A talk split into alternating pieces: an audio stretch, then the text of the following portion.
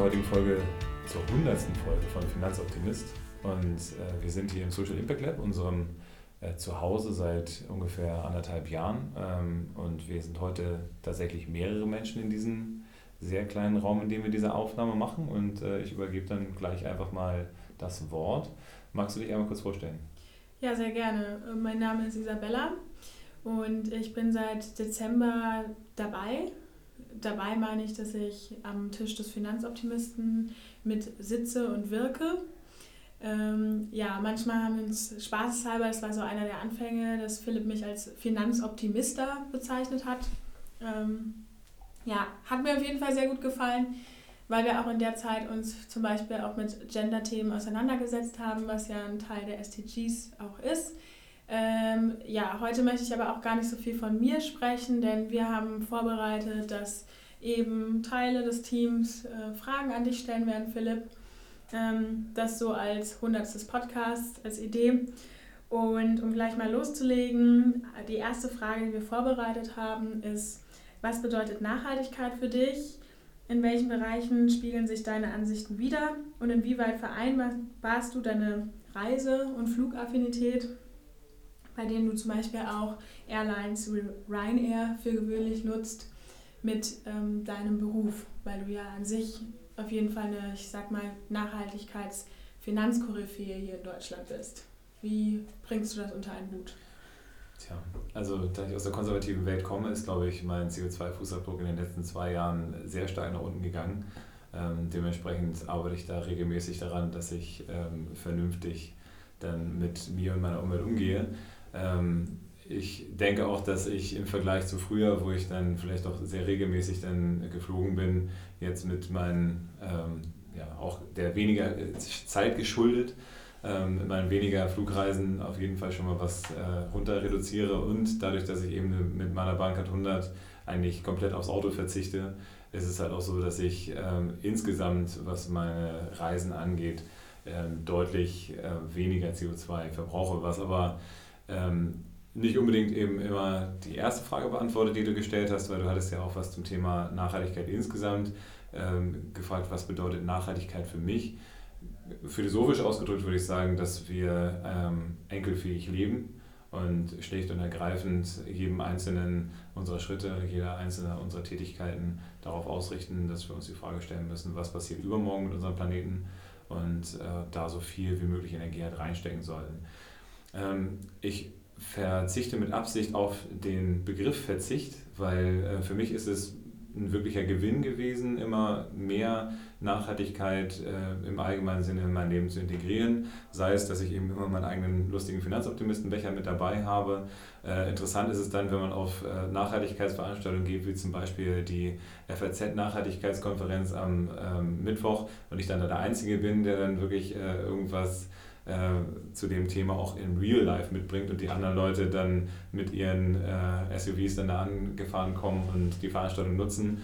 Ich glaube, dass ich da mich mit Sicherheit nicht mehr nicht verstecken muss. Als Finanzdienstleister bin ich da, glaube ich, schon auch im Real Life einigermaßen vernünftig. Ich habe jetzt dann auch auf einige Sachen, was Kosmetik angeht, äh, verzichtet ähm, bin, weil es eben auch netter ist, dann wirklich eine Seife zu haben, wo man sagt, ich weiß, wo die produziert worden ist, ich weiß, was da für Inhaltsstoffe drin sind, ich weiß, dass da kein Mikroplastik drin ist. Und dementsprechend ist es auch für mich kein Verzicht, sondern einfach eine ähm, positive Bereicherung meines Lebens. Und das habe ich jetzt durch die Arbeit hier, auch im Social Impact Lab, dann erfahren und in mein Leben integriert und freue mich darüber, dass es so ist.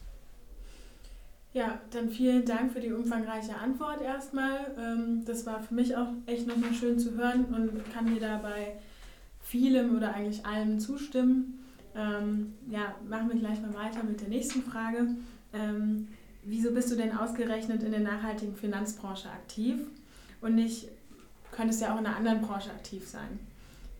Außerdem auch, was sind aus deiner Perspektive Grenzen und Möglichkeiten nachhaltiger Geldanlage? Also ich kann halt nichts anderes außer, Finanzdienstleistung, deswegen äh, stellt sich für mich die Frage nicht. Ich kann weder irgendwelche Autos bauen, die ähm, keine Ahnung was ohne fossile Brennstoffe fahren können, noch äh, habe ich irgendwie Solarpanels, die ich irgendwie auf irgendwelche Dächer bauen kann. Ähm, ich habe äh, jetzt 16 Jahre Finanzdienstleistung Erfahrung und habe festgestellt, dass es in dem Bereich, um direkt auf den zweiten Teil der Frage einzugehen, auch einen sehr, sehr großen Impact haben können, zumindest eben rauszugehen aus schwierigen Positionen. Das heißt, ähm, irgendwelche Veränderungen im DAX, die jetzt auch in der Vergangenheit passiert sind, sind mit Sicherheit ein, ähm, ein Auswuchs daraus, dass ja, irgendwelche unternehmerischen Fehlverhalten sich dann auch auf den Aktienkurs widerspiegeln. Und durch die produktionistische Welt von heutzutage wird es immer mehr. Ne? Und äh, deswegen ist es alleine aus finanzmathematischer Sicht schon schlau, sich mit dem Thema G von ESG, also Governance, guter Unternehmensführung, auseinanderzusetzen. Und ähm, da habe ich gedacht, das äh, schadet ja nicht auch, sich die anderen Aspekte anzugucken. Und ich habe gesagt, das mit der Kinderarbeit, das äh, habe ich sowieso nie so richtig unterstützt und finde auch, also ohne das jetzt zu sehr ins, ins äh, Spaßige reinzuziehen, ich glaube, halt, manche Dinge ergeben sich eigentlich von selbst. Ich glaube, dass wir, dass der Finanzsektor einfach zu sehr noch die Augen davor verschließt, was äh, in der Realität um uns herum passiert Ne? Und der ein oder andere Finanzdienstleister möchte die Welt brennen sehen und deswegen ist der Auftrag dort eigentlich der größte. Und der größte Auftrag aus meiner Wahrnehmung ist eigentlich tatsächlich, die Finanzdienstleister zu verändern. Gar nicht zu sagen, wohin fließt das Geld oder den Kunden irgendwie dahin zu bewegen, dass er sagt, ich möchte nachhaltig anlegen. Die wollen das sowieso. Aber den Finanzdienstleister dahin zu motivieren, dass er sagt, okay, ich denke mal drüber nach, ob ich wirklich in Rüstungsindustrie investiert sein muss, ob ich wirklich in äh, die großen ähm, Minenbetreiber der Welt investiert sein muss das hat einen riesigen Hebel, da fließen halt große Geldmengen hin. Und wenn selbst eine DWS auf der Jahreshauptversammlung sagt, ja, wir müssen halt irgendwie dieses ESG-Thema, dieses Nachhaltigkeitsthema mit aufnehmen, dann sind wir in der richtigen Richtung unterwegs. Und diesen Impuls, den glaube ich, kann man am besten setzen, wenn man aus der Branche schon rauskommt und dann innerhalb der Branche was verändern möchte. Mhm. Also es hat sich für mich so angehört, als ob du da auch wirklich so ein bisschen, ja, ich nenne es jetzt mal vielleicht Pionierarbeit leistest, auch Pionierarbeit in der Finanzbranche an sich. Und dass du da jetzt nicht nur irgendwie von oben nach unten arbeitest, sondern vielleicht auch von unten vom Finanzoptimist aus hoch und sich da was verändert. Und ähm, ja, ich kann einfach nur teilen dazu noch, dass die Frage, die man sich vorher gestellt hat, sollte ja auch irgendwie so ein bisschen auf eine Antwort abzielen. Ist klar, dass ich da auch äh, total die hohe Relevanz sehe, ähm, gerade in der Finanzbranche, wenn sich da was verändert, weil das ja auch die Basis zu allem anderen ist, ähm, dass da, wie du auch gesagt hattest, eine riese, riesen Hebelwirkung entstehen kann. Genau. Dann würde ich jetzt, ja, wolltest du noch? Nee, also vielen lieben Dank auf jeden Fall für die Fragen. Ähm, ich sehe schon, dass Mario so ein bisschen mit den Hufen ja, scharrt. Ja, ich wollte nämlich gerade sagen, ich wollte jetzt nämlich das Wort äh, an Mario übergeben. Mario, magst du dich, bevor du weiter das Wort übernimmst, noch kurz vorstellst oder genau das dann tun? Ja, vielen lieben Dank für die nette Überleitung. Ich bin der Mario, ich bin erst seit Beginn dieses Monats im Team, aber habe da schon einen guten Eindruck von bekommen vom Team und es macht mir bisher sichtlich Spaß ähm, in der aktuellen Konstellation. Und dann habe ich mir natürlich auch ein paar Fragen ausgedacht, die ich dir jetzt gerne stellen würde. Also zum einen, wie nachhaltig sind deiner Meinung nach aktuelle fondsbasierte nachhaltige Geldanlagen? Und ist das Ziel schon erreicht oder ist noch ein weiter Weg zu gehen? Ich mache mal mit, der zweiten, mit dem zweiten Teil fange ich mal an.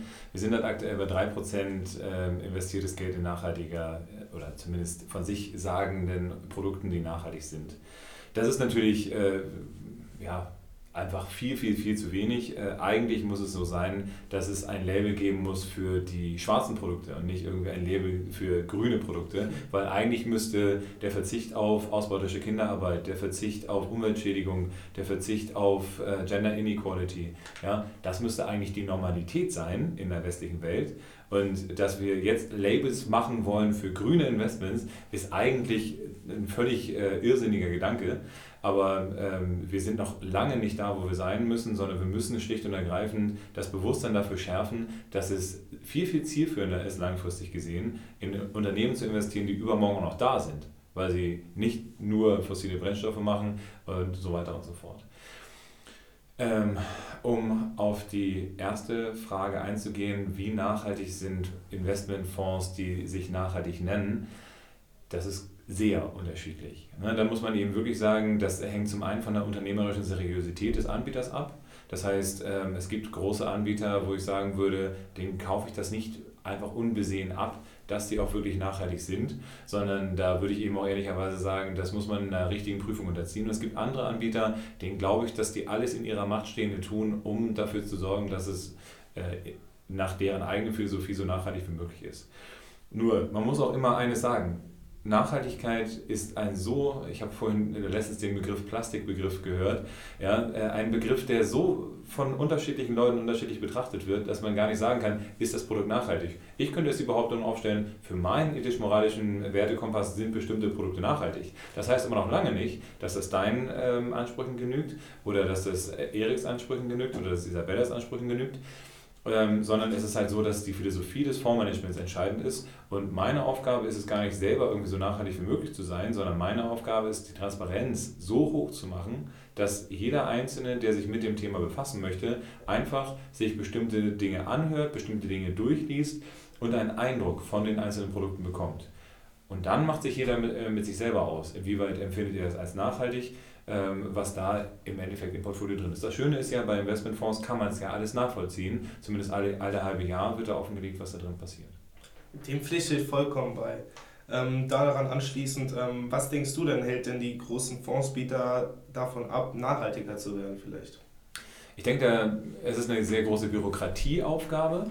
Ja, ähm, die großen Anbieter haben schlicht und ergreifend einen längeren Weg zu gehen. Das ist ungefähr so, wie wenn ich jetzt einen Tanker wenden möchte oder wenn ich jetzt so, keine Ahnung was, ein Ruderboot, ein Einmannruderboot wenden möchte. Dann habe ich äh, unter Umständen dann einen anderen Wendekreis und so muss es dir eben auch bei großen Unternehmen vorstellen. Dazu kommt, dass äh, es häufig auch ein ähm, Generationenkonflikt ist.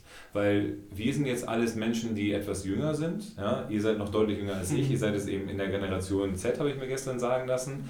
Ja? Und äh, da ist es dann so, dass man sagen muss, der Drive in diese Richtung, weil ihr auch seht, dass ähm, dieser Weg, den wir jetzt in den letzten 20 Jahren geschritten haben, endlich ist, dieser Drive ist ein ganz anderer. Deswegen gehen die Leute am Freitag auf die Straße, deswegen äh, ist es so, dass mehr Nachhaltigkeit nachgefragt wird und äh, selbst in, bei den Nachhaltigkeitsratingagenturen wird der Begriff, die Millennials sind daran schuld, dass es mehr reinkommt, benutzt. Ja? Und das spiegelt schon wieder, warum die großen Konzerne das nicht verändern. Ja? Und äh, dementsprechend muss man, ähm, muss man eben sagen, ich glaube, dass es bei den ganz großen Konzernen auch eine echte Schwierigkeit wird, überhaupt dann einen ganz schnellen Weg zu finden. Die müssen Schritt für Schritt sich der ganzen Sache nähern. Das ist aber im normalen Leben auch so. Guck dir dein Leben an. Wie einfach wäre es für dich, jetzt von heute auf morgen komplett auf Nachhaltigkeit umzuschalten? Zumindest kann ich von mir sagen, manche Dinge fallen mir dann durchaus schwer, ne? die dann in der Öffentlichkeit als nachhaltig betrachtet werden. Ne? Soll ich jetzt aus meiner Wohnung umziehen und sagen, ich wohne jetzt in 30 Quadratmetern? Ja, soll ich jetzt aufhören, äh, überhaupt durch die Gegend zu fahren und eben nur noch von stationär und so weiter arbeiten? All diese Dinge stellen sich ja auch für jeden großen Konzern. Und deswegen, ich will jetzt nicht sagen, ich habe da Verständnis für. Aber ich will sagen, es ist schon nachvollziehbar, dass es eben nicht von heute auf morgen geht, weil es muss halt genügend Leute geben, die einen absoluten Willen haben, das umzusetzen. Und bei den großen Konzernen, die jahrzehntelang eben Gewinnstreben um jeden Preis gemacht haben, ist dieser absolute Wille nicht da und kommt erst jetzt nach und nach durch die neue Generation da rein. Und das spürt man, weil wenn man jetzt auf so Veranstaltungen geht wie gestern, wer spricht da über Nachhaltigkeit? Das sind nicht die 50-, 60-Jährigen, sondern das sind eben genau die jüngeren Mitarbeiter, die dann sagen, alles klar, es geht um die Welt von morgen und lass es doch mal aufhören, asozial zu sein und anfangen, äh, über das Morgen nachzudenken. So, jetzt haben wir schon zwei Stimmen gehört. Wir sind hier insgesamt äh, fünf Menschen im Raum, deswegen übergebe ich gleich ohne weitere Umschweife an die nächste Person, die hier im Raum sitzt. Äh, eine große Freude, dass du da bist, jetzt gerade neu zugezogen, neu Frankfurter. Magst du dich einmal kurz vorstellen? Vielen Dank, ich bin Erwin, ich wohne seit zwei Wochen jetzt hier in Frankfurt und genau genommen sind Philipp und ich schon seit circa zwei Jahren Kollegen, ähm, arbeiten aber jetzt dann eben viel enger zusammen, weil wir eben am gleichen Standort sind und ähm, ich habe auch Fragen mitgebracht und äh, meine erste Frage ist, wann bist du das erste Mal in deinem Leben mit Nachhaltigkeit in Kontakt gekommen und was hat sich dann in deinem Leben verändert oder ähm, wie hast du das in dein Leben integriert? Ich fange dann vielleicht mal mit der zweiten Frage an, weil ähm, das ist natürlich einfacher zu beantworten, weil es nicht so lange zurückliegt. Ich ähm, habe viele Dinge jetzt in meinem Leben einfach hinterfragt im ersten Anlauf, habe mir die Frage gestellt, wo kommen meine Lebensmittel her? Ähm, welche Genussmittel braucht man denn wirklich? Also, ähm, und wenn man Kaffee trinkt, muss es denn wirklich der günstige Kaffee sein? Oder kann es vielleicht irgendwas auch sein, wo man vielleicht nochmal 5 äh, Euro oder sowas mehr bezahlt, aber dafür einen fairen Lohn in den Ländern hat? Das sind so die, die kleinen Konsumdinge. Ich bin jetzt aber sowieso nicht der so mega essensorientierte Mensch, deswegen fiel mir das nicht so schwer. Ich könnte theoretisch auch äh, jeden Tag nur bei Gramm genau einkaufen gehen und Müsli essen. Das wäre auch kein Thema. Aber ähm, das ist so, so ein Impuls dabei. Die weiteren Impulse sind eher Dinge wie, wo kaufe ich also Kleidung ein? Das war so der, der erste größere, äh, der erste Schwierigkeitsgrad, wo man also sagt, okay, ich kaufe mir jetzt zum Beispiel Unterwäsche irgendwo ein. Ne? Bestellt man das dann vielleicht online, vielleicht macht man das dann auch bei einem regionalen Anbieter und dann sagt man, okay, ich kaufe mir dann Bio-Baumwolle, hört sich erstmal nett an. So, und dann steht in, in dieser Unterhose dann drin, alles klar, äh, Bio-Baumwolle made in Turkey. So, dann sagst du, okay, Türkei, äh, finde ich jetzt gut, dieses Regime zu unterstützen. Ja, und das sind eben so Dinge, die dann, da kommt dann eine Frage, jagt die nächste und so entwickelt man sich immer stetig weiter. Der größere Impuls ist aber im Kommen, als ich hier ins Social Impact Lab gekommen bin, weil hier ganz viele unterschiedliche Richtungen stattgefunden haben. Gramm genau habe ich eben schon mal angesprochen, äh, über Fieldbars, über verschiedenste an, äh, andere Menschen, die hier auch ihr soziales Business machen, die mich sehr stark beeinflusst haben und wo ich viel mitgenommen habe und ich bin immer noch auf dem Weg. Ich bin da noch ganz früh dabei, aber äh, ich habe jetzt schon ein, zwei Fairtrade-Schuhe, äh, die ich dann wirklich vor Ort äh, gekauft habe in Äthiopien oder in Jordanien. Und ähm, ja, zu meinem CO2-Fußabdruck habe ich schon was gesagt, deswegen ähm, vielleicht kann ich es damit rechtfertigen, dass ich dann da vor Ort was gekauft habe, aber Spaß beiseite. Ähm, das ist so der, der eine Impuls. Wie bin ich dazu gekommen? Ich denke, ich habe es einfach von meinen Eltern, von äh, meinen Großeltern von früh auf dann auch mitgegeben bekommen, dass man sich um seine Mitmenschen kümmern muss und äh, das eben auch nicht an der, an der eigenen äh, Gartenpforte aufhört, sondern schlicht und ergreifend auch darüber hinausgeht. Und diese Dinge haben mich dazu bewogen, auch mehrere Reisen zu machen. Ich habe viele Impulse, auch ich war in Südamerika, in Chile. Das fand ich sehr bedrückend in vielen Bereichen und das hat mich schon sehr geprägt. Ähm, aber jetzt in letzter Zeit, dadurch, dass meine Frau viel auch äh, in Afrika Feldforschung gemacht hat, da sind wir halt in einer, also da freut man sich hier in Deutschland zu sein, weil man einfach schlicht und ergreifend eine deutliche Privilegierung hat. Und wenn man zusätzlich noch ähm, mich als weißen Mitteleuropäer mit deutschem Pass dann eben sieht, der fast überall hinreisen kann, ich glaube, von diesen Privilegien sollte man äh, gerne auch ein bisschen was teilen können. Und das ist das, was ich eben auch von meiner Familie auf dem Weg mitgegeben bekommen habe. Okay. Ähm, du hast es jetzt ein paar Sachen schon angesprochen, aber eine Frage wäre noch, ähm, was wären deiner Meinung nach erste Schritte, um sein Leben nachhaltiger gestalten zu können?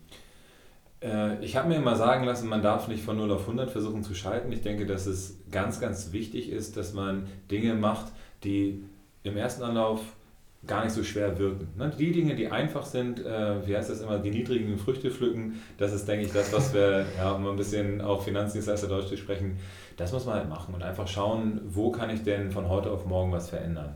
Äh, sei es, dass man vielleicht nicht irgendwie das Duschgel in Plastikverpackung kauft, dafür aber sich so ein Stück Seife holt. Hält länger ähm, und hat eben dann unter Umständen auch kein Mikroplastik damit drin. Dass man äh, also man kann morgens aufstehen und sich eben die Frage stellen bei jedem einzelnen Schritt, wie nachhaltig ist das, was ich jetzt gerade mache ne, äh, und daraufhin agieren. Und ich bin, bin da relativ, äh, relativ entspannt äh, an viele Sachen rangegangen und habe mir von Leuten rundherum Impulse geben lassen. Sei es, dass man seinen eigenen Kaffeebecher hat. Also Marlene Haas, die hier Lust auf besser Leben mitgegründet hat, die hat dann immer auch äh, mal mir nochmal Impulse mitgegeben mit dem äh, Becher, den man immer mal auch mit dabei haben kann. Da gibt es so viele Menschen, die einem da Impulse geben kann und einfach mal zugucken, was andere Leute machen und sich Vorbilder nehmen. Ich denke, das ist das, das Wichtige dabei und sich nicht eingeschränkt fühlen, sondern sich darüber freuen, dass man, wenn man plastikfrei lebt, auch weniger Müll rausbringen muss. Ne, überraschenderweise. Dass wenn man äh, energieeffizient arbeitet, auch weniger für Energie und Strom bezahlen muss. Überraschenderweise. Ja? All das sind ja Thematiken, die eine Rolle spielen können. Und da steigert sich ja sogar die Convenience, also der, äh, die Einfachheit des Lebens in der Form, dass man eben sagen muss, ich verbessere sogar noch meinen Lebensstandard, indem ich noch nachhaltiger bin und äh, eben nicht 30.000 Verpackungsmaterialien bei mir zu Hause rumliegen lassen habe. Ja, vielen Dank. Ja, dann auch danke an, an dich, Erwin, und schön, dass du da bist. Und äh, dann kommen wir jetzt zu ähm, einem meiner äh, wichtigsten Gesprächspartner, weil wir äh, eine interessante ähm, Diskussionskultur haben. Äh, magst du dich einmal kurz vorstellen? Ähm, ich freue mich, dass du da bist. Ja, klar, gerne. Ich bin Erik. Philipp und ich haben uns 2018 auf der Fair Finance Week kennengelernt und sind da seitdem in Kontakt miteinander. Und seit Januar ähm, 2019 bin ich jetzt auch ähm, aktiver beim Finanzoptimisten dabei. Ähm, wie du schon sagst, wir diskutieren gerne äh, über Themen der Nachhaltigkeit und haben da auch eine sehr konstruktive Diskussionskultur, wie ich finde, was ich auch sehr schätze. Ähm, und meine äh, Frage an dich, Philipp, wäre, ähm, was deine Vision für die nächsten fünf Jahre für den Finanzoptimisten ist. Also wo willst du in fünf Jahren mit dem Finanzoptimisten stehen? Also wir haben jetzt natürlich den ersten Grundstein gelegt. Wir haben den einen oder anderen schon im Podcast drin gehabt, der ähm, mich auch sehr inspiriert hat. Äh, einige größere Player mit SAP oder mit der Börse Deutschland oder mit dem Rat für nachhaltige Entwicklung.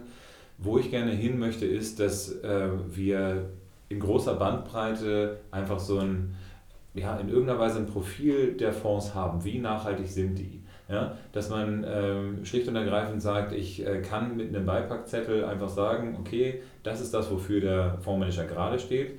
Und diesen Beipackzettel gerne auch mit einem Podcast, weil ich äh, das Medium eigentlich sehr schön finde. Da hört man auch ein bisschen das äh, Gefühl, die Philosophie des einzelnen Fondsmanagers raus. Wer dieses Siegel auflegt, wer diese äh, Profile auflegt, ist mir im ersten Moment erstmal relativ egal. Es geht mir nur darum, dass die Transparenz so hoch wie möglich gehalten wird. Und das, was es bei großen Konzernen gibt, die 500 äh, Menschen aufwärts äh, beschäftigen, dass man so ein CSR-Reporting macht, warum soll es nicht so ein Reporting für Nachhaltigkeit auch für Finanzprodukte geben? Dafür kämpfe ich und das ist das, was äh, wir auch im Dialog mit den Fondsanbietern immer wieder versuchen hinzubekommen. Wir merken, dass die Fondsanbieter teilweise aus reiner Angst auch sich bewegen. Ne? Eine DWS hatte ich vorhin schon mal angesprochen, eine Deutsche Bank, wo der Herr Seewing dann auf der Jahreshauptversammlung sagt, dass man sich dem, dem Druck der Kunden nicht mehr entziehen kann und auch so ESG-Produkte aufgelegt hat. Und das wird immer mehr werden. Und wir wollen unseren Teil dazu beitragen, dass es immer mehr wird und wir wirklich vielleicht irgendwann sowas wie, ich meine, bei Autos gibt es halt immer so eine, so eine Abgasuntersuchung. Vielleicht kann man einfach dann auch bei Fondprodukten sowas wie eine Emissionsuntersuchung, eine Menschenrechtsverletzungsuntersuchung machen, die dann einfach von staatlicher Stelle geprüft wird und wo man einfach einheitliche Messwerte hat. Das finde ich äh, ein ganz schönes äh, System, sodass man einfach schlicht und ergreifend auf die Seite des Fondsanbieters draufklickt und dann sieht alles da, äh, wenn du diesen Fonds kaufst, hast du einen CO2-Fußabdruck von 6 Grad Ziel in 2030 oder sowas. Das wäre, wäre eine schöne Vision. Ob wir das in fünf Jahren schaffen, weiß ich nicht. Vielleicht schaffen wir es auch früher. Ne? Nein, aber ähm, man muss sich ja hohe Ziele stecken, das wäre eine Sache, die mir wichtig wäre. Alles klar, danke. Ja, dann freue ich mich auf jeden Fall für die vielen, vielen schönen Fragen. Wir ähm, haben jetzt tatsächlich deutlich länger gebraucht, als ich das gedacht habe. Ich bedanke mich bei euch allen, die jetzt hier waren und äh, ihr da draußen, die jetzt meinen Podcast hören. Ähm, das ist jetzt ein Teil des Finanzoptimisten-Teams und auch das ist eine Vision, dass wir ganz, ganz viele Menschen dafür gewinnen können, dass sie mit dabei sein wollen. Ähm, schaut euch nicht einfach auch mal bei uns für ein Praktikum, für ähm, eine Mitarbeit auch euch zu bewerben. Finanzoptimist.com steht für jeden offen, ist glaube ich das Internet, äh, da kommt man immer ran. Und unter slash Events kommt ihr dann auf unsere Veranstaltung, unter slash Podcast kommt ihr auf unsere, auf unsere Podcast dann. Ab dem heutigen Tag sind wir auf jeden Fall dreistellig. Ich äh, freue mich über eure Treue und bin sehr, sehr dankbar, dass ähm, ihr mir die Möglichkeit gebt, dann ähm, viele Menschen in die Podcast-Interviews reinzuholen. Bleibt mir gewogen, kommt auf finanzoptimist.com und äh, schreibt mir unter äh, p-achenbach at äh, taurus.de oder unter finanzoptimist.taurus.de eine E-Mail, wenn ihr Fragen habt. Ansonsten habe ich auch ganz tolle äh, Kommentarfelder in, äh, bei YouTube oder bei meiner Seite. Ich freue mich auf die nächsten Podcasts und äh, auf die nächsten 100 Folgen mit euch.